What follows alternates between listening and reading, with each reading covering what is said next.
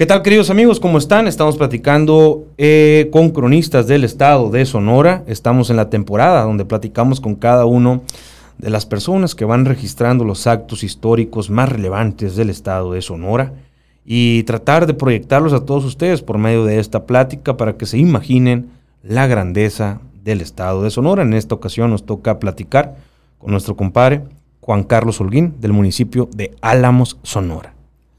Sí, es buenas tardes Alejandro, gracias por la invitación a este tu podcast. Álamos con acento en la primera A. Así es. Álamos, Sonora. Compadre, pues yo creo que tienes mucho que platicar, qué gran reto. ¿Tú qué crees que sea lo primero que se le viene a la, mente a la gente cuando le dices Álamos? Mm, bueno, eh, hay gente que se imagina primero pues una ciudad colonial, eh, pero también eh, mucha gente lo relaciona con el Festival Ortiz Tirado, ¿no? O con las callejoneadas, como se le conoce acá.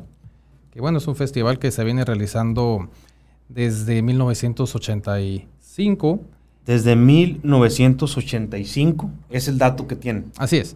Sí, se crea este festival y bueno, logra convertirse en el principal festival del estado. ¿no? Entonces, eh, cuando uno menciona Álamos, eh, invariablemente las personas lo relacionan con este, con este evento y sobre todo con las callejoneadas, ¿no? que es como uno de los, eh, digamos, actos típicos ¿no? de, de, nuestro pueblo. Talla a nivel internacional, Ortiz Tirado. Así es. Sí, es un festival, bueno, que, que por la calidad de los artistas que ha traído a lo largo del tiempo, pues tiene una talla eh, de calidad internacional. Ah, me ha tocado escuchar testimonios que dicen que la carretera es tanto el tráfico que incluso de Álamos a Navojoa ha llegado la cola. Sí, bueno, eh, los últimos años incluso han tenido que cerrar. Ya en algún momento cierran el tráfico a Álamos porque ya la gente no cabe, ¿no? O sea, es, tanta la, gente que va y tanto los carros que van que, ya colapsa la ciudad. Ok, para antojarles a la gente, ¿Qué, vives en el, en, el, en el Festival Ortiz Tirado? ¿Qué se vive, compadre? Bueno, es una, eh, un abanico de, opciones o de posibilidades. Empieza un viernes, termina un sábado, es decir, dura poco más de una semana, en lo cual se pueden pues, disfrutar, eh, digamos, el canto perístico, que es como, como el, eje principal del evento, pero también... ¿El canto perístico qué viene siendo? Pues el bel canto, ¿no? O sea, los eh, traer tenores y sopranos y con la orquesta filarmónica. Ok.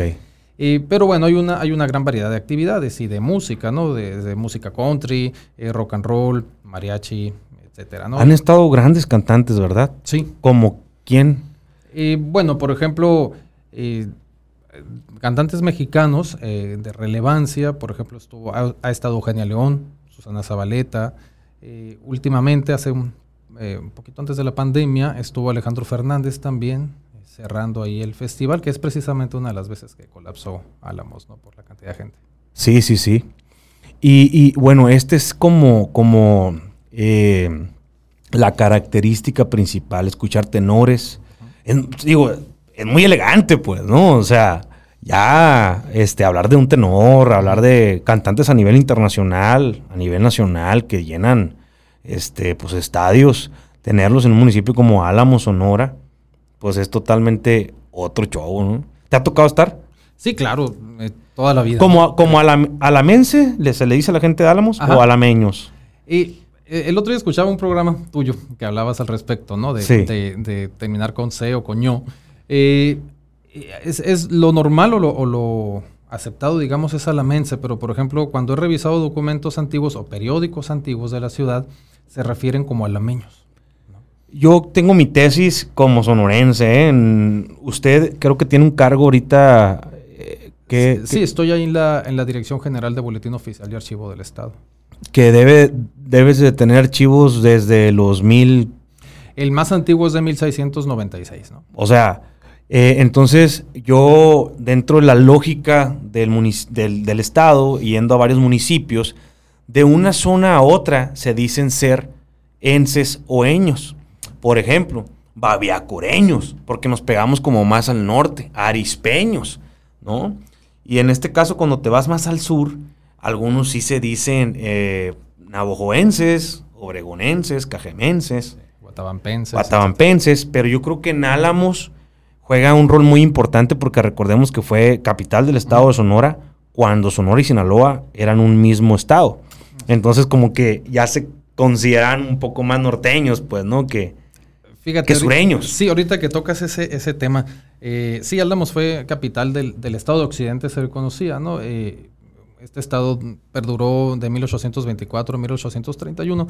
Y de, Álamos... De 1824 a 1831. 31. Fue el único periodo cuando fueron un solo estado. Sí, anteriormente, bueno, era otra denominación, provincias internas, etcétera, ya en, el, virreinato. Pero bueno, en esa época se le conoce como Estado de Occidente a, a las dos entidades juntas. Y Álamos fue la última capital que tuvo el Estado. Anteriormente fue el Fuerte y Cozalá también, ¿no? Ya en Sinaloa. Entonces, te traigo este tema a colación por lo que acabas de mencionar, ¿no? Eh, que se sienten como, o nos sentimos más norteños en Álamos. Eh, precisamente cuando ocurre la separación del Estado de Occidente, Álamos pertenecía a Sinaloa. ¿no? Pertenecía al Partido del Fuerte, se llamaba, digamos que era como una división no municipal, pero algo similar.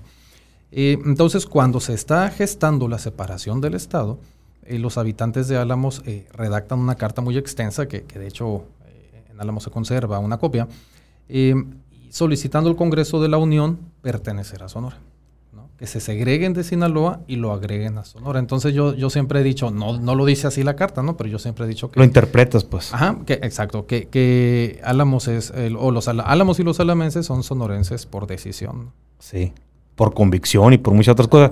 ¿Se sabe a raíz de quién? ¿Quién lideró esa, esa decisión o, o por qué? Bueno, fueron los, los notables o caciques, queramos ver, de la época, ¿no? Quienes por intereses eh, principalmente económicos querían pertenecer a, Sonora, ¿no? Eh, y dan alguna serie de, de, ¿cómo se diría? De, pues pretextos, vamos a decir, se me fue la palabra.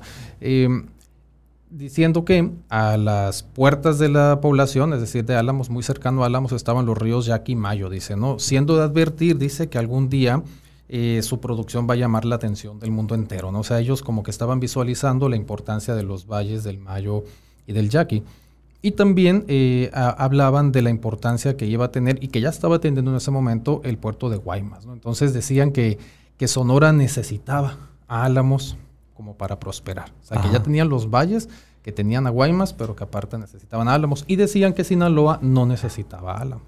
¿En qué año fue eso? Ellos envían la carta en 1830. ¿Y al Congreso Constituyente? Eh, al Congreso de la Unión. De la Unión. Y el Congreso de la Unión aprueba tanto la separación de Sonora y Sinaloa como la anexión de Álamos al partido de Orcasitas, se llamaba. Ahí había muy buena conexión política porque se dice que también es tierra de generales, ¿verdad? Álamos. Sí. Y, de políticos. Entonces, eh, a lo que voy con esta pregunta es que muchas veces estamos en un territorio y no sabemos ni por qué así tal cual es el territorio. Y hay muchas leyendas, hay muchas historias, pero sobre todo lo que queda en papel, pues es lo que más puede, puede eh, parecerse a la realidad, pues, ¿no? Este, y qué importante saber que, pues, Álamos podría ser de Sinaloa, pero le toca ser de Sonora. Fíjate que yo me inmiscuí el año pasado por toda la sierra, más o menos en los meses de agosto, septiembre. No, compadre, qué sierra la de Álamos, viejón. Ahí supe que tenía alrededor de 300 comunidades. Sí, más o menos. Creo que es el municipio que más comunidades tiene en el estado de Sonora. Sí, probablemente sí, y de hecho es un gran reto eso, ¿no? Para el, para el municipio y para el ayuntamiento, en este caso, pues imagínate, ¿no? Cubrir las 365, no, y no es como que están en lo plano, pura sierra. Hay comisarías o comunidades en el municipio de Álamos que tienes que atravesar prácticamente Chihuahua y luego dar vuelta, volver a entrar a Sonora. Sí, Huicochic, eh, Chiribo, Zaguaribo, etcétera, están, están en Álamos, pero como, como bien mencionas, ¿no? Primero se tiene, tiene uno que entrar al estado de Chihuahua, en la región de la Lobera, de las Chinacas, y luego ya volver a entrar. A Chinipa. Chinipa, sí, ya es municipio de Chinipa. Sí. No, te digo que viví yo experiencias bien bonitas ahí porque pues yo quise ir a grabar algo diferente, ¿verdad? Eh, algo que, que, yo creo que Álamos, pues la ciudad de los portales se le conoce. Ahorita te vamos a preguntar por qué. Yo creo que todo el mundo ya conoce eso, pues no, el Álamos de ahí. Pero fue unas cascadas, compadre.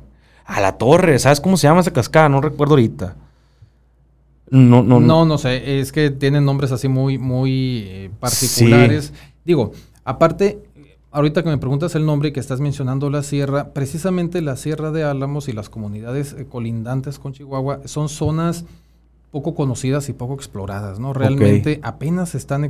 Me refiero turísticamente hablando y todo. Yo conozco la zona, estuve ahí en 2009 eh, en, el área de, de, de Huicochic, de Zaguaribo. Huicochic, ahí estaba la, la, la, cascada, como a una hora más para más adelante. Sí, las he visto yo en fotografías, en videos, pero son lugares a las que todavía, digamos, no tenemos acceso las personas que no somos propiamente de esas comunidades. Claro, porque está a tres horas y media del eh, pueblo. Sí, en distancia, o sea, en, en, distancia está cerca, realmente son como algunos 40 kilómetros, pero como es terracería y es, subida, es 4x4, etcétera, no, pues no es se, lleva mucho tiempo, ¿no? Sí, sí, no, hombre, te digo que me, tocó conectarme con el pueblo viejo, me tocó conectarme con la tradición vieja realmente.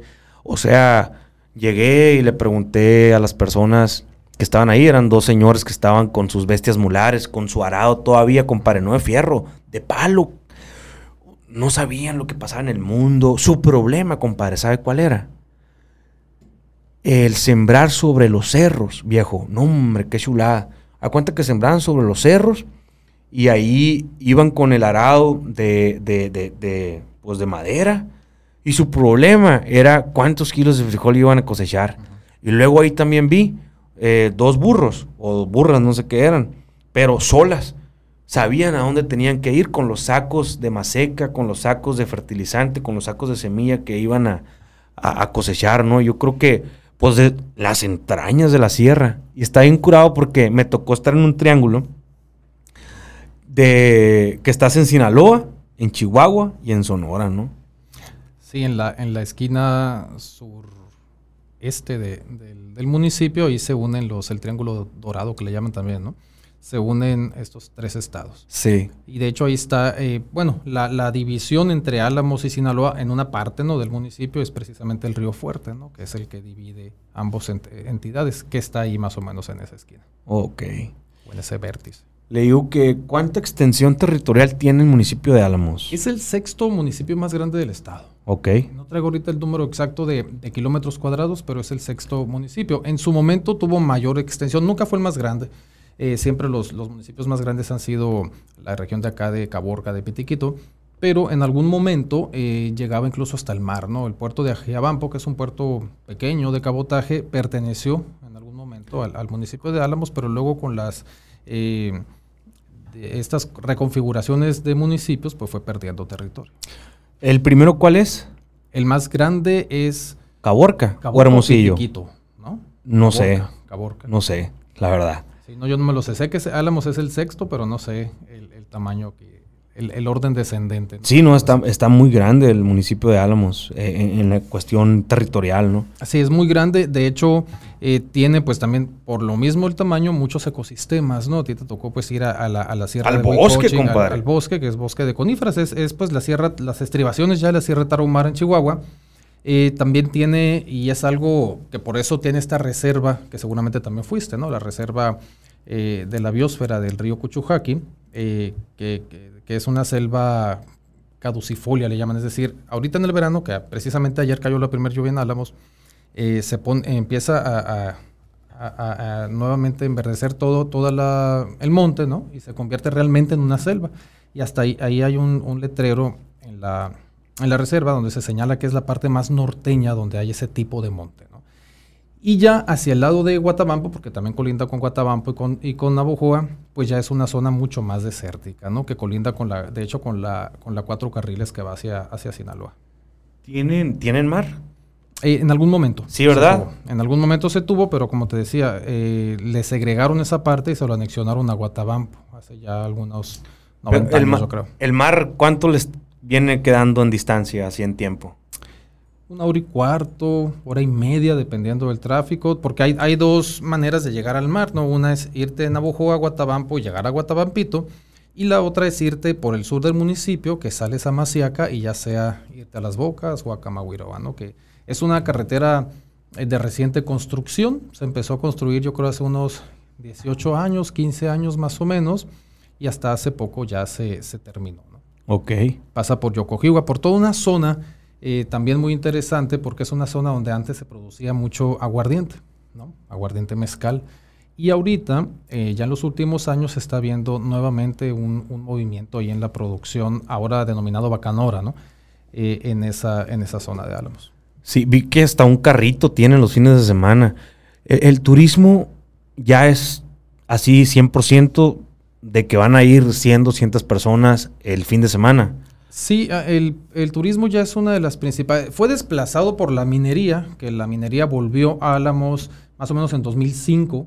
Eh, se abrieron dos minas, una de plata y una de cobre. La de cobre sigue, sigue funcionando. Entonces, eh, las minas, digamos, eh, desplazaron la actividad turística como la principal.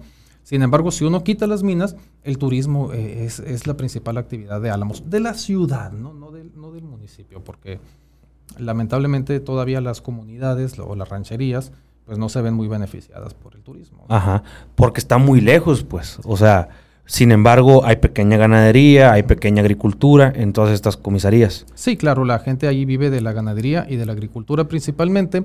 Y bueno, hay muchos eh, lugares que se pudieran, digamos, eh, revivir turísticamente hablando en el interior del municipio, pero como bien mencionas, no están muy retiradas de, la cabecera municipal o bien, aunque no estén tan lejos, la comunicación pues no es, no es buena para que la gente pueda acceder fácilmente. Antes de entrar al municipio de Álamos, como unos 20 minutos a mano derecha, hay un pueblo que, que, se dice que ahí inició el municipio de Álamos. ¿Cómo se llama? La aduana. La aduana. Que la aduana tiene como unos ferrocarriles, un puente de ferrocarril, o qué es lo que tienen. Bueno, ahí en la aduana, eh, cuando vas a Álamos, antes de llegar, está un poblado Minas Nuevas, se llama, que ese sí está sobre la carretera. Eh, también es muy antiguo, no tanto como Álamos ni como la aduana, pero es un pueblo antiguo y que, pues, se llama Minas Nuevas precisamente porque era, un, un, mineral. Ahí sí había ferrocarril, el tren que llegaba a Álamos pasaba por Minas Nuevas, de hecho hacía una parada ahí. Y eh, en la aduana, el otro que mencionas, está más o menos de Minas Nuevas, unos 3 kilómetros hacia adentro, hacia las eh, faldas de la sierra. Ese es, si no es más antiguo que Álamos, sí es por lo menos ahí de la edad, ¿no? O sea, Minas Nuevas, Promontorios, que es un pueblo fantasma, yo creo que no fuiste ahí, que, estaría interesante que luego hicieras un, viaje allá a Promontorios. Fueron eh, las, las, poblaciones que junto con Álamos, pues, despuntaron la zona en, en, en la cuestión minera. Y en la aduana lo que hay es una capilla o un templo dedicado a la Virgen de la Valvanera, que es una, una imagen muy venerada, eh, no solamente en Álamo, sino en el sur del estado. Se le hacen unas fiestas muy grandes en noviembre. Y por ejemplo, el piso y la arquitectura que vemos en la aduana es virreinal, o sea, es, es, es ahí vivieron también españoles, ¿cómo estuvo el show? Eh, sí, eh, hay, hay mucho mucha documentación ¿no? de, de la aduana de, siglo XVIII, y sí había bastantes españoles o personas que se eh, denominaban a sí mismos como españoles, ¿no? Es decir, le llamaban la calidad de español. No significaba, digamos que tú, tú te hubieras asumido como, como español en la época, no significaba que hubieras nacido en España, ¿no? Sino que tus papás y tus abuelos fueran españoles y que tu sangre no se hubiera mezclado, vamos a decirlo así. Entonces mucha gente de ahí de la aduana de Álamos se asumía como, como españoles. Eh, y en la aduana, efectivamente, hubo, hubo un gran auge minero en el, en el siglo XVIII, incluso en el siglo XIX, eh, y también se veía muy beneficiado por esta devoción que te mencionó de la Virgen, entonces llegaba mucha gente ahí en noviembre en peregrinación. Entonces era un punto importante. Eh, desafortunadamente, cuando cae el precio de la plata y cierran las minas y luego llega la revolución, eh, pues la aduana y, Promontorios, que era el otro pueblo que te mencionaba, pues quedan totalmente abandonados, ¿no? En la aduana quedan viviendo algunas 100, 200 personas, que son las que pues sostienen ahí por lo menos el templo y el primer, la plaza, el primer cuadro de la ciudad, o de, perdón, de, la localidad, y posteriormente pues entra en ruinas, ¿no? Entonces ahorita ya no podemos apreciar, digamos, la, la grandeza que tuvo ese mineral. Ok.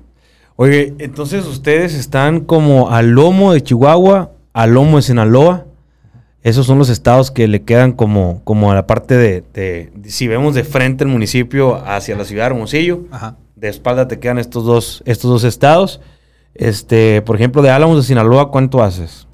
No, hay una, hay carretera, pero es de terracería. Sí. Entonces sí son algunas, yo creo, saliendo de Álamos, yo he llegado hasta la, hasta la frontera con Sinaloa en un, en un la localidad que se llama El Salado y hay otra que se llama Casanate, que están ya llegando a Sinaloa. De hecho, ya el celular te agarra señal, creo, de allá de, del fuerte cambia la hora en el celular. Eh, y son alrededor más o menos de unas entre 4 y 5 horas para llegar desde Álamos hasta eh, el fuerte, ¿no? En Sinaloa. Cruzando, cruzando el río. Yo nunca he cruzado hasta allá, he llegado hasta nomás hasta la frontera de Sonora. Desde hace muchos años, estoy hablando más o menos desde 1968-70, está este proyecto de hacer una carretera asfaltada entre Álamos y el Fuerte, pero pues hasta la fecha no se ha logrado, ¿no?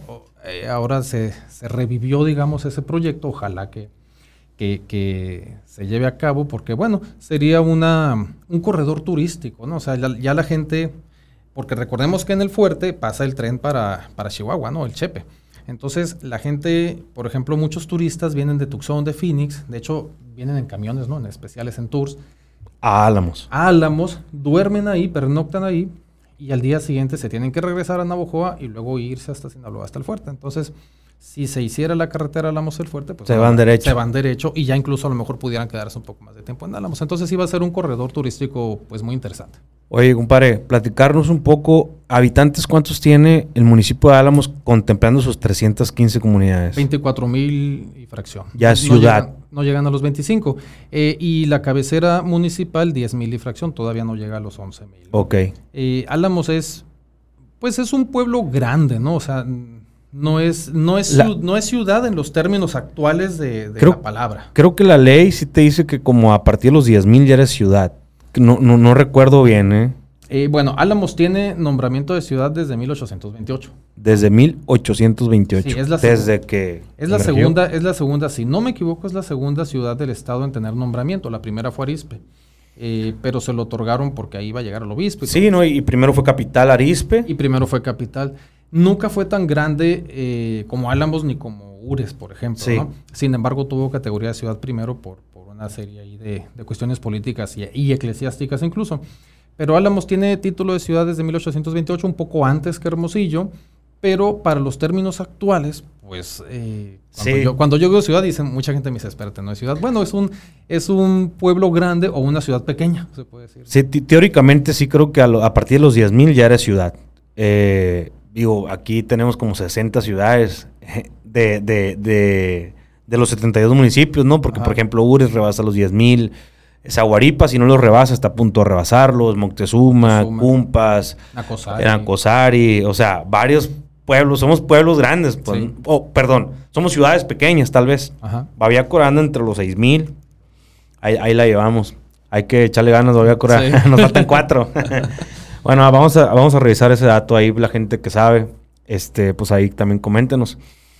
Compare, platicar un poco, este, eh, ya, ¿por qué se le llama ciudad de los portales, ¿verdad? Álamos. Y bueno, pues evidentemente por la gran cantidad de portales que, que, hay en las fachadas de sus casas, en el casco histórico, ¿no? Es decir, en, Descríbenos un portal, que es, viene siendo. Y es, bueno, le llaman Porsche también para acá, ¿no? Para el norte. Para el norte, pues, Porsche. El Porsche. Voy a salirme a tomar una taza de café al Porsche. Ajá. Eh, bueno, nomás que aquí, digamos que para el norte, o en las ciudades, no, no digamos eh, en las ciudades, el Porsche pues es, es, como un cuadrado, ¿no? Un rectángulo de dimensiones pequeñas, ¿no? Eh, en Álamos los portales suelen ser muy grandes, o los Porsches suelen ser muy grandes, sobre todo los de las casas antiguas, que fueron los que le dieron el nombre a la ciudad. Y fíjate, ahorita platicando un poquito, yo creo que arquitectónicamente el porche antes lo hacían a la entrada de la casa. Ahora los hacen al trasero de la casa porque es más seguro. Al interior, sí. Fíjate. Sí, en Álamos están, pues, en las dos partes, ¿no? Eh, Afuera y, adentro. Y desde, siempre, hacia, hacia el exterior y hacia el interior. Anteriormente eran, eran porches o portales de, de, vigas de madera, ¿no? De, de amapa o de sabino y ya después empezó, después me refiero a hace unos 200 años, empezó a cambiar la arquitectura y se hicieron estos famosos arcos, estos portales de arcos, perdón, que los podemos ver en todo el centro, en, todo el centro histórico. Y de ahí, eh, de tener esta cantidad de portales, una poetisa alamense, Margarita Almada se llamaba, le puso en uno de sus poemas, eh, en 1883, fíjate, se publicó ese, ese poema y le puso la ciudad de los portales y desde entonces a la fecha se le conoce así. Ok. ¿Desde qué años se tienen registros de que ya era municipio de Álamo, Sonora? bueno, se, eh, Álamo se funda, sabes que no tenemos la fecha exacta de la fundación, no hay un documento que nos diga. Y los registros más antiguos que hay en la iglesia es de 1685, de mayo de 1685 es el primer bautizo. Entonces, pues uno supone ¿no? que, que, el año anterior o dos años antes se tendría que haber fundado. Luego encontramos un documento de un pleito que hay un litigio ahí, 1687, y alguien por ahí dice, eh, el Real de los Frailes, como también se le conocía a Álamos, ¿no? hace tres años que se fundó. Entonces, pues bueno, 1684 estaríamos hablando de la fundación, más o menos. Eh, desde entonces, pues, eh, perdura y se eleva en categoría de municipio en 1814, junto con Arispe, Ures, eh, ¿Mil qué, perdón? 1814. Ok.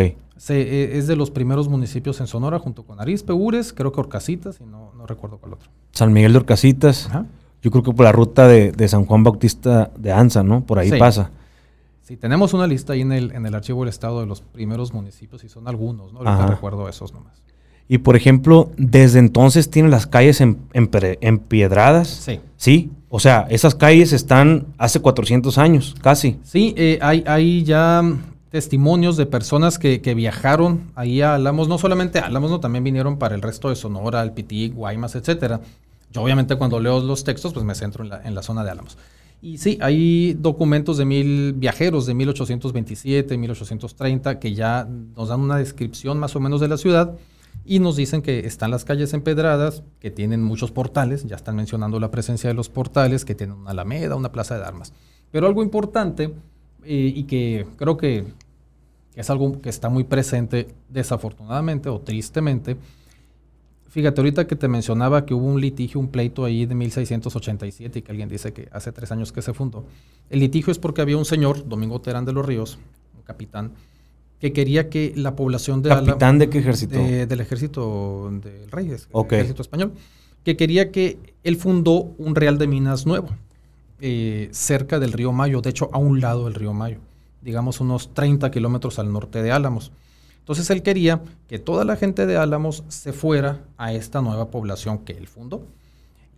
¿Por ego o porque le chambearan la mina? O... Porque él decía que cumplía con todos los requisitos eh, legales, ¿no? Para, para, para, hacer mine, para hacer una fundación, no estar cerca de las minas, o sea, de, propiamente de las minas, sino estar como más retirado. Y una de las, de los, y por eso te digo que es algo muy actual, uno de los, eh, de los motivos que él da es que no había agua constante en Álamos, que cuando no llovía, o sea, cuando no era tiempo de lluvias, era necesario sacarla de los pozos, mientras que si se iba todo el mundo al Real Nuevo, que se llamaba Real de Guadalupe, eh, ahí estaba a un lado el río Mayo y que nunca se iba a batallar por agua. Entonces es la primera referencia que tenemos en Álamos, pues de la sequía, ¿no? De la escasez. Luego ya, si seguimos consultando los documentos, vamos a ver que cada tanto va a haber sequías muy fuertes. De hecho, otro de los viajeros que estuvo en Álamos en 1770 más o menos. Perdón, ¿era un viajero que daba su testimonio o, cómo agarraron estos testimonios? Sí, eran, eran, no eran viajeros turísticos, no, eran, eran en, viajeros del reino, del, ajá, que, la corona española, que enviaba pues. la corona o que después, ya en el México independiente, venían de otros países eh, o del mismo México a, explorar para ver si eran viables negociaciones mineras o, diferentes cuestiones económicas. Entonces, este Francisco de Fersen se llamaba, era también un militar que manda la corona hacia, hacia Sonora, pasa por Álamos y da una, una pequeña descripción del, del, entonces conocido como Real de los Álamos y también dice que, que, pues que hace mucho calor, aunque lo dice con otras palabras, y que, no, que casi no hay agua que en la, que en la época de... Ahí donde están esas calles ya empiedradas. que, que, casi no hay agua, que es necesaria también sacarla de pozos. Y luego, otro viajero dice que eh, el terreno es monótono por lo árido, que, que, que, él no se imagina por qué la gente se fue a vivir ahí. Ok. Que dice, el único motivo que tuvo la gente para sentarse aquí fueron las minas. Dice, no, por la falta de agua. Evidente, no, no tengo el, mes exacto en la que esta persona fue, pero pues debe de haber ido entre abril y junio, ¿no? Eh, entonces, bueno, vemos que la sequía es recurrente y es constante en la zona, ¿no? En los 1600. Ya estamos, desde 1600 a la fecha, cada tanto tenemos reportes de de sequías y de, y de... Y ya ni se diga más para acá, ¿no? En 1800, 1900, pues que hay mucha más documentación, No, pues ya se habla hasta de miles de cabezas de ganado que se han perdido, cientos de hectáreas de trigo, de maíz, pues que se perdieron por la sequía. Entonces, es algo constante. Ok. ¿Y usted cree que en su momento ahí lo construyeron porque estaba como el auge o el paso de la mina? O sea, era como prácticamente vamos a pasar mientras dura el mineral. Eh, pero no, no era como un asentamiento como en otros lugares que, ah, nos asentamos porque aquí hay, aquí hay tierra agrícola, aquí hay agua y lo que decía este señor en 1700 era lo correcto, pues vámonos para allá, asentémonos allá. Así es. ¿Qué es la diferencia? De lo, es que los reales de mina, eh, pues es donde está el mineral, no escoges tú dónde, ¿no? O sea, el real de minas de Álamos, el de Nacosari, por ejemplo, el, había uno de Sibirijoa, que no sé exactamente dónde estaba. En cambio, la diferencia con las misiones, como por ejemplo fue Huepac, Babiácora, todas las del río Sonora, Arispe, eh, las misiones, el misionero, valga, eh, decidía dónde se iban a reunir, que generalmente eran lugares donde ya estaban los indígenas antes y estaban porque había agua. ¿no? Entonces, eh, es la diferencia entre los reales de minas y las misiones. Las misiones se establecen en lugares apropiados, que tienen agua, que tienen tierras para sembrar, mientras que los reales de minas, pues donde, donde está el mineral y puede estar allá arriba de un peñasco. Por eso es que había esta unión entre los reales de minas y las misiones. El real de minas producía la plata o el oro, lo que fuera, y las misiones producían la comida y eran los proveedores de los reales de minas. Que por cierto, otro lugar interesante en Álamos, que ojalá pronto puedas ir, es eh, la antigua misión de San Andrés de Conicari, que estaba también a unos 15 kilómetros al norte de Álamos, que ahorita quedó bajo las aguas de la presa Adolfo Ruiz Cortines, conocida como Mucusari, en el municipio de Álamos. Eh, y bueno, es la única misión que había en lo que actualmente es el municipio. Y ahorita precisamente por la falta de agua, pues uno puede ver las tumbas del pueblo y los cimientos de las casas y de la iglesia. ¿Esto es nuevo? ¿Es, un nuevo hallazgo este o ya tenían...? No, bueno, siempre se ha sabido que está ahí. Eh, cada que baja el nivel de la presa, pues se ven las, las ruinas, nomás que pues cuando hay momentos tan áridos o tan secos como en esta ocasión, pues sí, ya queda como que para que puedas ir a caminar. A mí me tocó conocer, ir y caminar entre las tumbas hace algunos 10 años más o menos.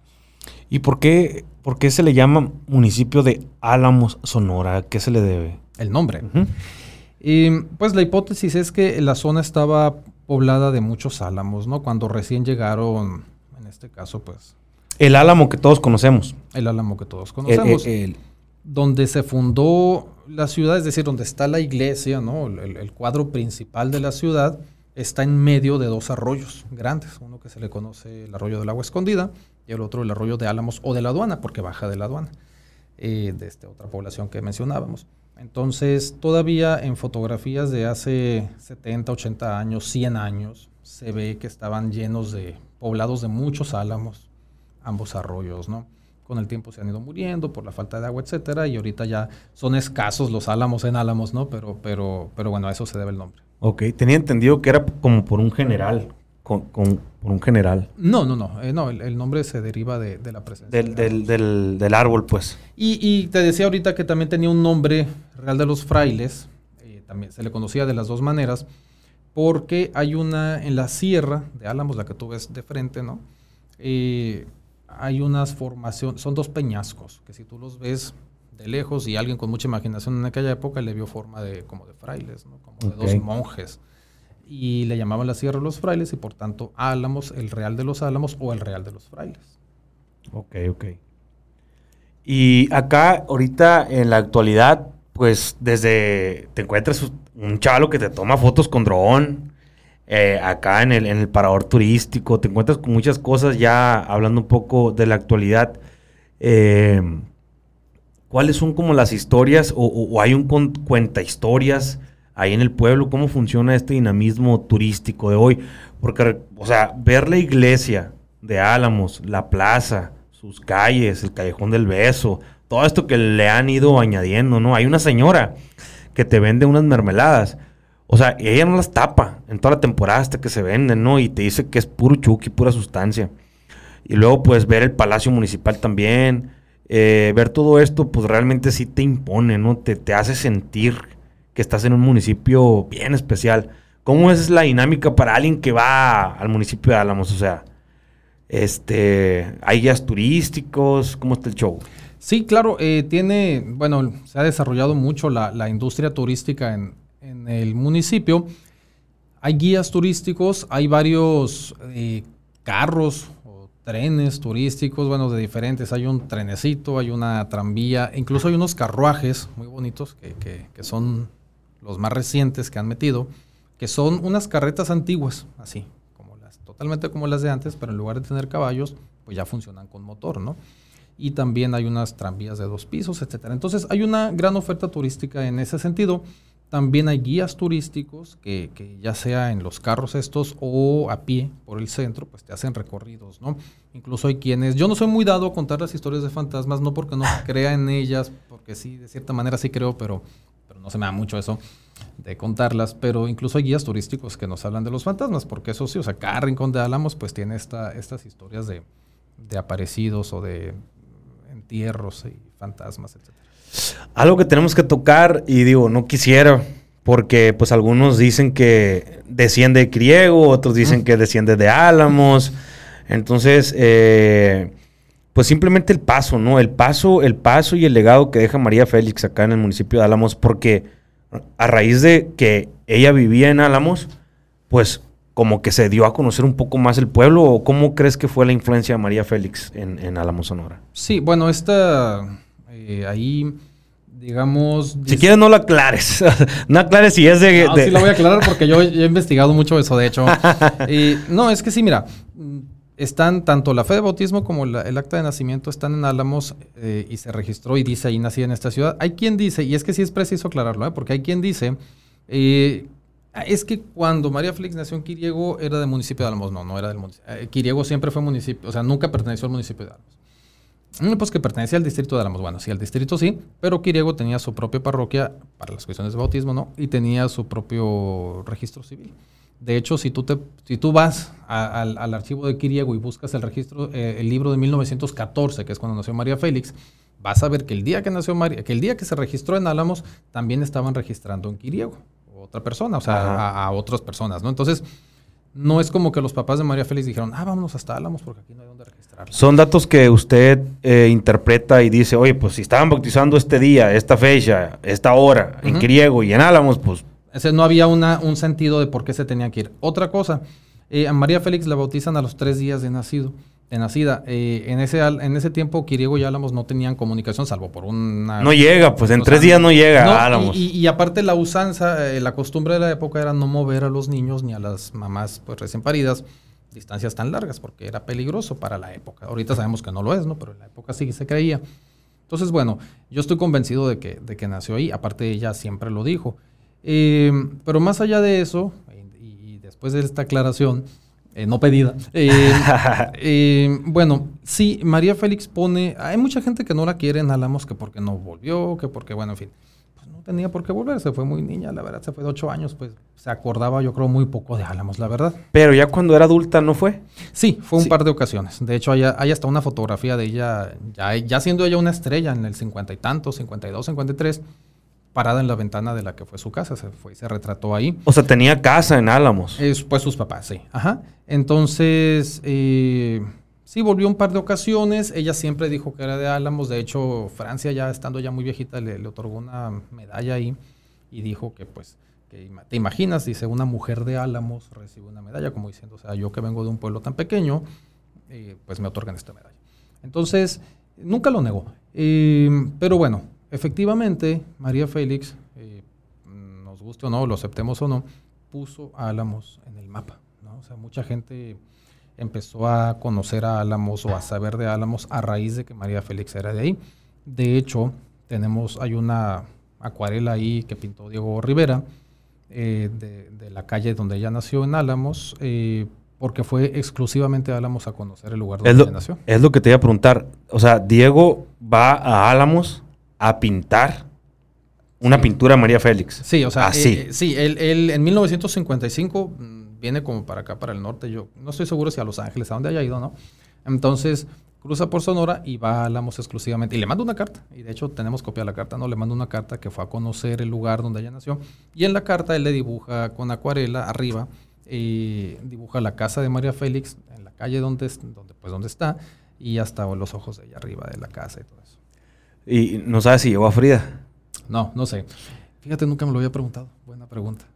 Porque ahí estás hablando de un encontronazo de mujeres que han marcado la vida literaria de México. Sí, no, no sé si la llevó, aunque habría que ver porque no sé si Frida ya había muerto para entonces. Habría que checar ahí, pero bueno, me lo llevo a. María, eh, ¿cuándo fallece? Sé que fallece el mismo día que nació. O sea, na- ¿cuándo nace? Nace el 8 de abril de 1914, El 8 de abril de 1914 y muere el 8 de abril de 2002. de 2002. Ah, de 88 años. Y, y- y por ahí se dice algo, no, no, no sé si te han dicho, no, sobre sus fechas de, de nacimiento y de muerte. Que se suicidó, que la mataron, algo así, ¿no? Pues que, O que se sospecha, ¿no? que la- las personas que nacen el mismo día que mueren, algo hay ahí místico. ¿Sí? Ah, no, no sabía, no. Hay- hay- digo, la verdad no soy quien para decirlo, este, pero ahí la gente si sabe, pues ahí coméntelo. Ahí lo esperamos para ver si se saben ese es algo misterioso, ¿no? Y algo que invoca otras energías que no quisiera invocar aquí en este No. podcast santuario. Eh, bueno, te, te- te decía eso porque también recordemos que cuando ella muere, que la sepultan, después exhuman su cadáver, ¿no? Para, porque un hermano ahí demandó que, bueno, que había sospechas de su muerte. Entonces, Ajá. porque coincidía con el día y todo eso. Pero, Pero- eso, de, eso del misticismo nunca lo había escuchado. Ah, ¿A, a qué te refieres con esto que comentas? De que había sospechas de suicidio, así o Pues sospechas de algo extraño, ¿no? Digo, eh, esa fue lo que, lo que ahí señalaron y, y se, se exhuma después. No sé a los cuántos meses, pero se exhuma. ¿Y dónde se entierra o dónde se tenían sus, sus Está en- restos? Está en Ciudad de México. En Ciudad de México, allá. Alguna ocasión fui a su, a su tumba. Sí, y as- así como años, ¿cuánto, ¿cuánta edad tenía así como la última vez que fue a Álamos que se tiene constatado? Eh, está esa de la foto que te digo que creo que es del 52. Y Y, después. oye, compadre, y es como, me imagino así a Diego y, y- y a María mandándose cartas y yo y tú, gua- oye, voy a Álamos. Sí. Y a, ah, sí, o sea, tal cual. Ajá. No coincidieron. No, no, no, no coincidieron. Eh, y después María eh, va a Álamos en los años 60 más o menos, no sé exactamente el año, a comprar una vajilla que había ahí. Eh, la gente decía que era de plata, pero no, era, era una vajilla de porcelana muy fina y muy antigua y hecha por un, una- un francés como muy famoso. Eh, y no, no se la, el dueño no se la vende. Y hay una historia ahí que porque no la quería, bueno, en fin, no sé, ¿no? Que están peleados y no se la vende, pero sí está, o sea, sí está registrado que, que, que sí fue, ¿no? O sea, que sí fue y que sí fue a comprarle la vajilla. No se la vende y ahorita la vajilla de hecho está aquí en Hermosillo. Yo una vez fui a conocerla, la tiene una, una familia que heredaron los bienes de este señor y aquí está en Hermosillo. Fíjate, te voy a enseñar una foto de mi abuela. Se parece un chorro a María Félix. Ah, sí. O sea, y, y mi abuela era Aurora Félix. Yo soy Alejandro Corrales Félix. Félix por ella. A ver si la encuentro, compadre. Este, porque siempre, digo, ya sabes, ¿no? Estás Siem- emparentado ahí. siempre quieres tú ser parte de algo importante, Ajá. como quiera que sea. Oye, ah, sí lo conozco. Bueno, conozco a alguien que conoce. Y así, así se te va, se te va yendo las aspiraciones de, de pertenecer a algo así grande. Y nada más para poner en contexto a la gente que a lo mejor probablemente no conoce eh, a María Félix, ¿nos podías platicar un poquito, grosso modo, quién fue? Bueno, mientras pues, eh, encuentro la, la página, mientras Sí, encuentro la foto, la perdón. foto. Sí, claro, bueno, pues eh, como dices, poca gente quizá no sepa quién es. eh, pues es una de las actrices más famosas, ¿no? De la época de oro junto con Dolores del Río y eh, Blanca Estela Pavón, etcétera. Mira, ella es mi abuela. Ah, pues sí tiene un aire. que Sí. Este. Que en paz descanse. Mi amor eterno. Y no decía ella si era pariente. Fíjate que, eh, como te digo, de chiquito, pero vela, o sea, vela qué elegante, sus pulsos de oro. Mi abuela también decían que en su momento, pues tenía vajilla de plata y, y personas que, así, pues, ¿no? Sí. O sea, pues, eran agricultores. Pero sí, nunca le pude yo preguntar, ¿no? Era muy, muy hermosa mi abuela hasta, hasta su vejez. Este, pero siempre he tenido así como la, la duda de, de dónde nace o de dónde sale María Félix, porque hay muchos de apellido Félix que salen de Batuc, de Tepupa, los pueblos hundidos en Sonora. Entonces todos tenían el mismo carácter, las mismas eh, como características faciales. Entonces esos pueblos se hunden y todo el mundo sale. Unos, pues mi abuela ah, para un babiácora, otros por aquí y por allá. Y decía yo, pues ahí como las, las teorías hipotéticas que te haces, ¿no? Claro. Eh, bueno, eh, la familia es de... eh, por eso dicen que es de Quiriego, ¿no? Porque el papá era de ahí, de Quiriego. Pero fíjate que, que, bueno, sería cuestión de que investigaras porque justo hace unos 15 días una, una persona ahí de, de una comunidad precisamente de, de Álamos, el Veranito se llama, donde hay otra presa eh, muy bonita ahí. Oh, tienen tres presas, compadre. Sí, fíjate, hay tres presas. eh, se me olvidaba esta del veranito, que, que también es una presa más o menos grandecita. Y me mandaba este señor documentos de 1880 más o menos de, de sus tatarabuelos cuando se casan. Y el señor es oriundo de Babiácora. Ah, sí. Y se va a Álamos, Merino se apellidan. Merino. Merino. Entonces, mm, bueno, también recordemos que era poca la población en Sonora. De hecho, era muy común que se casaran incluso entre parientes eh, en, esa época por la, por la poca población. Pero también, bueno, que, que hubiera este como movimiento entre los, entre los pueblos, ¿no? Que eso es eh, algo, bueno, interesante de lo que tocabas ahorita de esta, de esta, digamos, ubicación geográfica de Álamos en esta esquina, ¿no? Donde se unen Chihuahua, Sinaloa y, y- Sonora, porque entonces va a haber un, un- un tráfico de personas eh, muy, muy intenso en todos los siglos pasados. Eh, curiosamente ahora en, los últimos años es como que se ha detenido ahí, pero, pero antes había un tráfico intenso por las cuestiones económicas, políticas, sociales, y mucha gente se emparentaron entre ellos, ¿no? o sea, gente del Fuerte Sinaloa, de Chinipa, Chihuahua, de Álamos, etcétera. Entonces, yo en lo personal, pues tengo raíces de tanto de Sinaloa como de Chihuahua, ¿no? De, por parte de mis abuelos, de mis bisabuelos. Entonces, es una característica también de muchos, no digo todos, ¿no? Pero de muchos alamenses, ¿no? Con tener raíces en estos dos estados. Ok, ok. Y recordemos pues que María Félix fue eh, una de las primeras mujeres en tener éxito o de las primeras mujeres en aparecer en la televisora mexicana, en el cine mexicano, en la época de oro que le llaman, la ¿no? época de oro, sí, pues fue de, de- o digamos que también la personalidad la hizo así como Sí. más- Porque pues tenía esos caracteres sonorenses, ¿no? O sea, este, tajante, voz fuerte. No sé si has visto un video, digo, nada que ver una cosa con la otra, pero ayer me llega un video, lo cité también en el podcast pasado, eh, que un japonés este, sube un video él a su canal de YouTube y me da mucha risa porque eh, pues salen letras, ¿no? O sea, haz de cuenta aquí, eh, panadería fulana, allá pues en, en, en el idioma japonés está escrito, ¿no? Todo, y se ve bien curado y, y el- y el- la persona pues tiene los, los caracteres japoneses y le preguntan, oye, ¿tú por qué hablas tan golpeado? Ah, es que estoy viendo un chavalo ahí en el Facebook, señor, no sé qué sea, que habla del chiltepín, yo ni conozco el chiltepín, dice, pero lo, ve, lo veo tanto a él, dice, que ya estoy hablando golpeado. y también un camarada de, de- una vez ganamos un premio nacional de la juventud y nos, nos concentramos los 10 jóvenes que lo ganamos a nivel nacional en un mismo lugar, en el Estado de México. Y, él era del municipio de Oaxaca, le mando un saludo si está viendo este podcast. Mi compa tiene un gran proyectazo sobre el chocolate que empoderó a varias personas allá. Este, se había devaluado el precio del cacao, bueno, eh, toda una revolución del cacao hizo por allá. Y eh, fue mi roomie siete días. Entonces, como al quinto día, le habla a su mujer y le dice, oye, mi amor, ¿por qué estás hablando tan golpeado? Yo escucho, pues, ¿no? No lo tenía en altavoz ni nada. ¿Cuál, cuál golpeado? ¿Cuál golpeado? No ando hablando golpeado. tenía cinco días conmigo. Digo, me, me desvació un poquito, pero el carácter, creo, de María Félix también fue notorio, ¿verdad?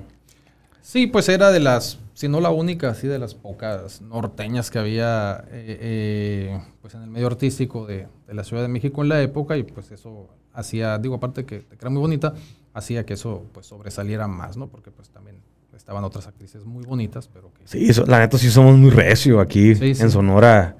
Somos recios. Este, a mí me ha tocado en el TikTok más que nada, que el TikTok tiene un algoritmo como que te manda a toda la República Mexicana, no tanto a Sonora, sino a otros lugares. Y ahí me ponen, oiga, no me grite, señor. O sea, así como entre cura y no cura, pero este, pues así hablamos, pues hablamos chicoteados, golpeados, este, Bronco. Bronco, sí, sí, sí. Pero bueno, entonces ya estamos como concluyendo el por qué le dicen la ciudad de los portales, el por qué se hace este festival. Eh, Ortiz Tirado. ¿Quién fue Ortiz Tirado, compadre? Bueno, ese eh, otro de los artistas alamenses, ¿no? Menos reconocido que María Félix, o, menos reconocido y menos conocido, ¿no? él nace en 1893 más o menos en Álamo, se va muy chico. ¿El mil qué? 893, era, era mm, bastante mayor que María Félix, 20 años más o menos. Eh, se lo llevan muy chico a, a, Culiacán, nuevamente esta relación ¿no? entre, entre Sonora y Sinaloa, y ya de ahí se va a la Ciudad de México y triunfa como médico, eh, ortopedista, y también como cantante de ópera. De hecho, eh, su maestro de canto fue un, un Pearson de ahí de, o Pearson de aquí de, de Imuris. ¿Qué lo llevaría José, a aspirar a ser cantante de ópera? Pues tiene unas memorias él que desde niño cantaba y que sus hermanas ahí les gustaba mucho también el, el bel canto que decíamos, ¿no? Al principio ahí con el festival. Entonces él ya cuando pues ya es un adolescente o un joven, eh, empieza a estudiar en la academia de, de, José Pearson, se llama, que era de aquí de, de Imuris o de Terrenate, pero bueno, de esa zona, eh, era de aquí, sonorense también y fue maestro, además de, de, además de Ortiz Tirado, pues de Jorge Negrete, de Pedro Vargas. Entonces, es de esa generación, digamos, Alfonso Ortiz Tirado, y se hace bastante famoso en México y en Sudamérica, en Argentina, por allá, en los años 20 y 30 principalmente, ¿no? Pero ya no trasciende, o sea, ya en los 40, 50 ya como que esta fama empieza un poco a decaer eh, y, muere en 1960 más o menos, ¿no? Entonces, eh, 25 años después de su muerte, eh, se crea el Museo de, Álamos, el Museo Costumbrista, y eh, su director pues tiene la, idea, muy buena idea por cierto, de hacerle pues un festival, hacer un festival musical muy pequeño eh, y, que, y que fuera pues como en honor ¿no? a, Alfonso Ortiz Tirado y de ahí nace todo esto. Qué curioso, fíjate, ahorita estoy reflexionando que hablas de tantos personajes yo creo que cada comunidad, cada pueblo ocupa un héroe, ¿no? Pero no el momento. El héroe ya es cuando muere, es cuando comienzan a extrañarlo y es cuando ven la grandeza después de muerto. Muy, ¿Cuántos cantantes no se han hecho famosos después de muertos, no? Así es. Entonces, ahorita eh, que tú comentas, pues dices que parte de la comunidad de Álamos, pues no quería a María Félix. Y pues al final de cuentas, yo comentaba en, también en uno de los podcasts con unos cronistas, le decía yo, vamos a ser grandes el día que la comunidad lo quiera, ¿no? Si el 90, 100% se unen en algo, lo que sea, esa va a ser nuestra grandeza. Y sí me ha tocado, por ejemplo, la gente que dice que era de Quiriego, María Félix, dice que así como que la mayoría de las personas, algunas niegan que era de ahí porque no la querían, por cómo salía en sus videos y demás. Y fíjate, ahorita pues la actualidad, el contenido que existe, ¿no, compadre? Tú, tú, tú comienzas a compararlo de hace sí, claro. 20, 30 años a lo que hay ahorita, dices tú. ¿Qué tanto, por qué tanto no querías este tipo de personas? Ve lo que hay ahora, ¿no? Y, y a esto que, que voy realizando, pues que cada uno construya los héroes que necesitamos. Las personas buenas, yo siempre digo, van a sacarle lo bueno. Las personas malas siempre sacarán lo malo. Y esa es otra cosa que te quiero comentar. Hay personas que cuando yo hablo o hago un video de, de, un municipio, hay gente, compadre, que se enfoca en poner lo malo. Y me dicen, oye, ¿por qué no pusiste esto, esto y esto? Oye, viejo, es que yo voy a un lugar a dejarlo mejor de lo que lo encuentro. Número uno. Y número dos, yo voy a un lugar con gente alegre que me cuente cosas alegres. O sea, yo no voy a sacar lo malo de, de ciertos eh, lugares. Yo me enfoco en lo bonito, en lo bueno, en lo armónico. ¿Por qué? Porque es lo que tiene mi corazón. Yo no puedo hablar de cosas negativas porque mi data no lo procesa, mis sentimientos no me inspiran a eso. Entonces, eh, nada más para ca eh, caer en una eh, historia que me gusta mucho, es sobre un viejito que estaba en la gasolinera de la pasada del cruce de un pueblo. Y llega una persona, se baja como que estaba discutiendo con su familia y le pregunta, ¡Eh! ¿Cómo es la gente aquí en este pueblo? Y le pregunta al viejo, sabiamente lo voltea y lo ve y le dice, ¿cómo es la gente del pueblo que tú vienes? No, hombre, allá todos nos traicionamos unos con otros, nos decimos esto, nos se meten las esposas con los esposos. ¡Oh! Lo mismo usted va a encontrar aquí, le. Y había otra persona, el, el, el, de, el, que estaba despachando la gasolina, que estaba escuchando este, a este señor, a este viejo sabio. Llega otra familia, el señor sonriente, fresco, elegante, y le pregunta al señor, oiga, ¿cómo es la gente de este pueblo? Y se, se sentía la energía con la que hablaba, la proyección de sus palabras. ¿Cómo es la gente del pueblo que usted viene? Le dice.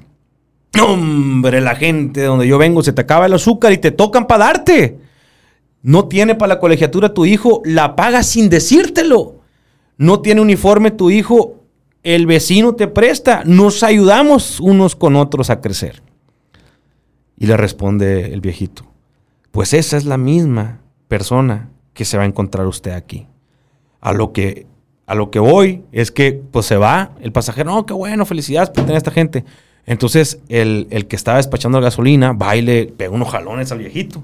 Oye, le dice, ¿por qué a una persona le dijiste una cosa y a otra persona le dijiste una cosa? Mira, le dice, cada quien va a encontrar lo que traiga en su corazón. Y eso es cierto, compadre. O sea, pues yo voy a los pueblos a, a hablar de lo bonito y de lo bueno porque tiene mucho, pues, ¿no? Sí, pues lo malo está la nota, ya está la nota roja ahí, ¿no? Sí, claro, o sea, y, y muchas veces es más lo que le ponen, pues, ¿no? Entonces, desde esta trinchera, pues tratamos de hacer un, eh, pues, eh, esta óptica, ¿no?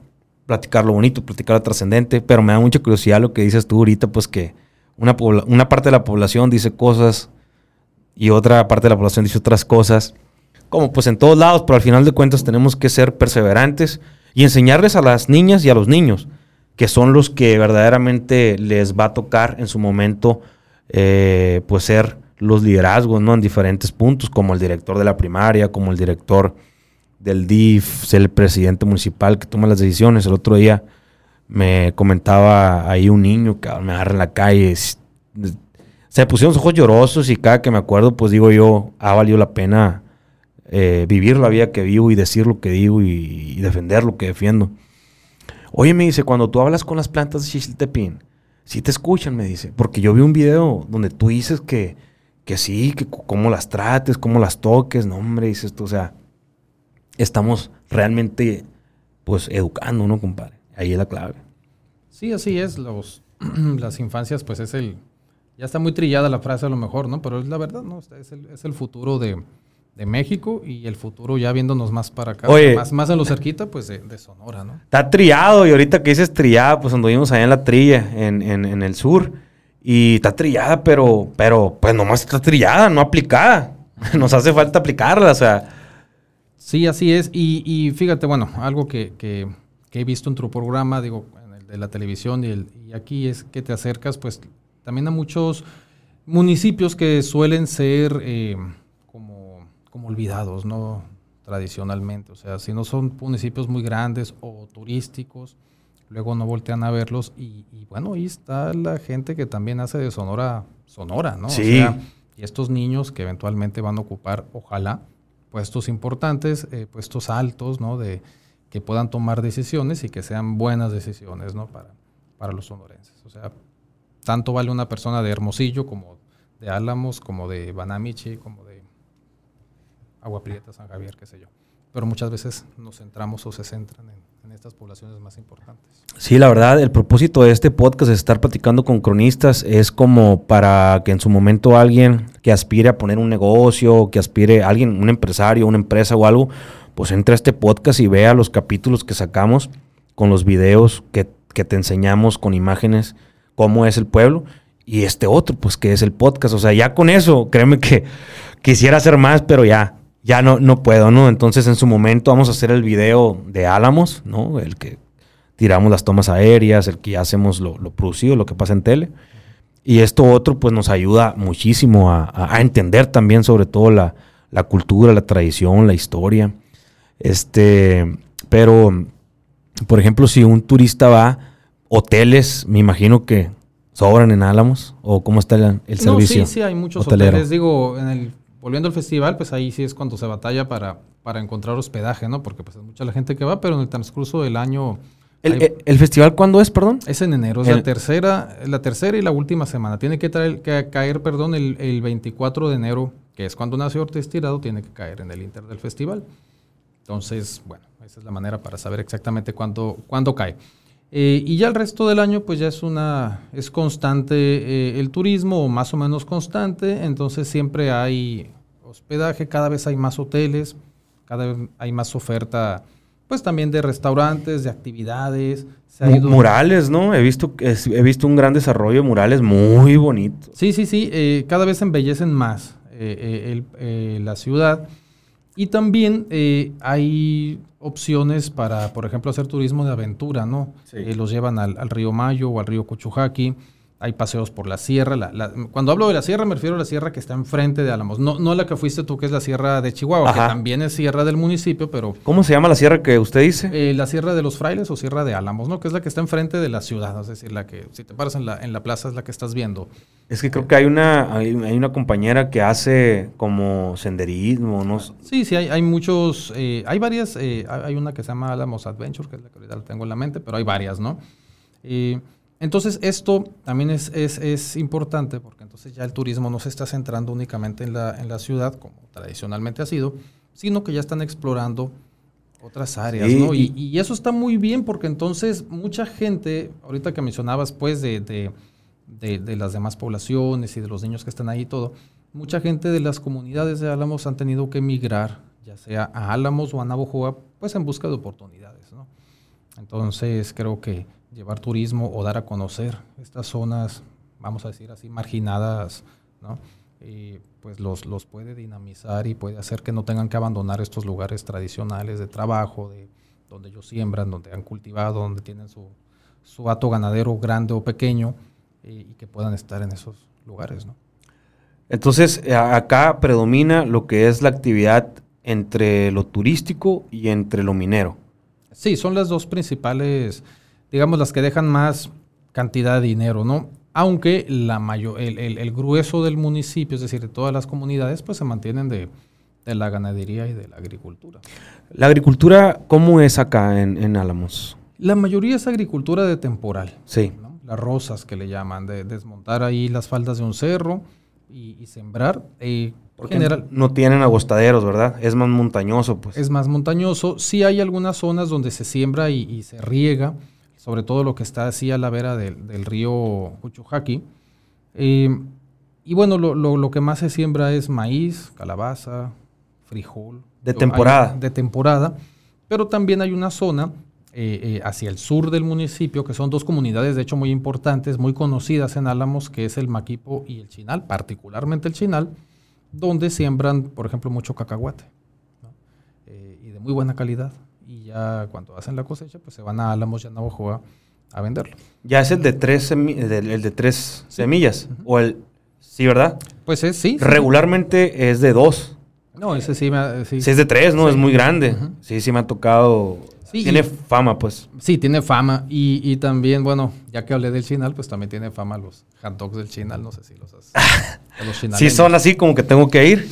Sí, bueno, no, y es que aparte, pues todo toda la región del Mayo, del sur del estado, incluso acá en Hermosillo también, ahí eh, son famosos los gatos chinaleños, ¿no? Digo, ah, por ejemplo, ahorita que hablábamos de alamenses, allá se les llama, ellos se, se, se autonombran. chinaleños, ¿no? Y toda la gente los conoce como chinaleños y es, son famosos por sus... No me ha tocado, fíjate, pero ahorita que mencionas sobre el hot dog, eh, históricamente, o sea, ya que tengo un historiador aquí, con autoridad se puede decir, eh el, el, dogo juega un papel bien importante en cada municipio, compadre. O sea, neta que en cada municipio te comes el dogo diferente. Sí, y cada quien dice tener el mejor hot dog. Yo, sinceramente, cuando me preguntan, les digo, a mí se me hace igual, sí, igual de bueno los de Hermosillo que los de Obregón, que los de Naujoa, que los de Ala. Mira, la neta, una vez que fui a Guaymas, sí me comí ocho porque son bien chiquitos.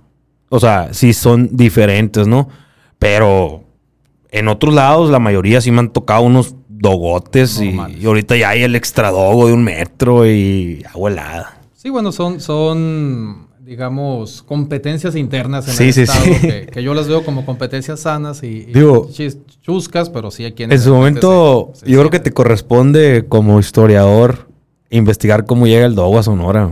Ya hay trabajos, sinceramente no, no sé exactamente, no, no, no he leído, pero sí sé que ya, ya ha habido personas que, bueno, evidentemente llega de Estados Unidos, ¿no? Pero habría que ver más o menos en qué época llega, cuándo empieza a proliferar y todo. Que por ejemplo, no sé bien, no, no lo he estudiado, pero he leído por ahí. Y tenemos la idea de que, de que la carne asada, los tacos de carne asada, pues que son, que son muy típicos de Sonora, que sí lo son, pero pensamos que fueron de siempre y realmente pues no, o sea, es una, los tacos. El otro día, hace unos meses, leía un texto ahí que los tacos de carne asada más o menos empiezan a ser ya muy presentes en, la calle, en las calles de Sonora, más o menos hacia los años 60. O sea, ¿En 1960? Más o menos empiezan a ser ya muy presentes en, en las calles. O sea, jóvenes. Sí, y nosotros tenemos la idea de que, de que es una comida así como centenaria. Pues la pizza, güey. ¿Te acuerdas cuando llegó la pizza aquí a Sonora? Pues, ¿qué, sí. debe, ¿qué debe haber sido? En los 80s, quizás, 70s, hacerse famosa bueno, no sé si famosa, pero yo recuerdo que llegó aquella campaña bien fuerte, que era el monopolio de la pizza, no había otra. Y empezaron a emerger las otras y le cambiaron de precio. O sea, aquella pizza casi imposible, pues que costaba como 285 pesos. Ajá. Y empezaron como el boom, ¿no? De la pizza. Es, es que interesante, fíjate cómo llegan nuestros productos, ¿no? A, Sonora. Pero yo sí estoy bien, pero bien, eh, así como impactado, porque acá, municipio que voy en la noche, particularmente la producción la hacemos lunes, martes, miércoles, jueves, viernes. Y este, así como prácticamente eh, o, mayor probabilidad estadística, las taquerías las abren viernes, sábado, domingo. ¿no? O sea, en los pueblos es de regla llevar a tu morrita a los tacos de carne asada. Es un lujo, pues yo le digo a mi novia, allá en el pueblo la neta es un lujo. Y aquí pues encuentras taquerías de lunes a domingo, ¿no? En los pueblos no, viernes a domingo. A lo que voy es que cuando salimos de producción y queremos cenar, terminamos muy noche, 8, 9, pues lo. O sea, de cincho un dogo, pues. a ver son de cincho. Y bien buenos, carnal. No me ha tocado a mí probar un dogo malo. No me ha tocado a mí. Probabilidad estadística, yo cuando estaba estudiando aquí en el museo, el centro, güey, regla cuatro dogos y a jalar todo el día, pues no, y 40 pesos pagabas, o sea, está, está curioso. Sí, sí, pero bueno, es parte. Tan buenos los dogos acá entonces donde nos recomiendas. Sí. ¿En, en, en cuáles son? En Álamos, o sea, digo, ajá, en la ranchería Álamos que me comentaste. Ah, en el Chinal. En el Chinal. De ahí se descendió, pues, el, sí, de ahí, el tema de, de, los, dogos los, los, hot dogs chinaleños le llaman. Ok. Pues no sé si deseas agregar algo más, carnal. Bueno, pues a, eh, primero, nuevamente agradecer la, la invitación, eh, el espacio que nos estás brindando a todos los cronistas eh, de aquí del estado, que bueno, que es una asociación que ya tiene 30 años, poquito más, de, que se fundó. hay cronistas ya, cronistas fundadores, ¿no? Cronistas que ya tienen muchos años, otros que somos más, digamos, más recientes. Y entonces agradecemos mucho espacios como estos que nos permiten pues llegar a mucha más gente.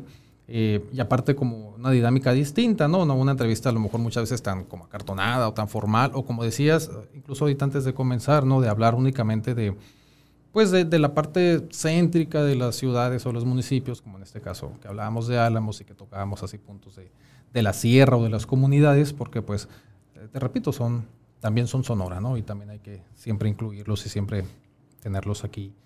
Y bueno, pues invitarte a que visites Álamos eh, nuevamente. Va a haber un, un, se está programando un festival de pueblos mágicos, se se le conoce, se lo denomina eh, para el mes de agosto, no traigo ahorita exactamente el día, pero es en agosto, entonces ojalá pudieras ahí, es un fin de semana y pudieran darse una vuelta para allá. Con el favor de Dios, queremos ir ahora en agosto, septiembre, ya cuando llueva y estén las cascadas para aprovechar el máximo potencial. Así es. Pues mi hermano, muchísimas gracias por acompañarnos. El cronista de Álamos, Sonora, Álamos con acento en la A. Esperemos que lo hayan disfrutado, mi raza. Y aquí seguiremos pues mostrándoles la hermosura de nuestro estado.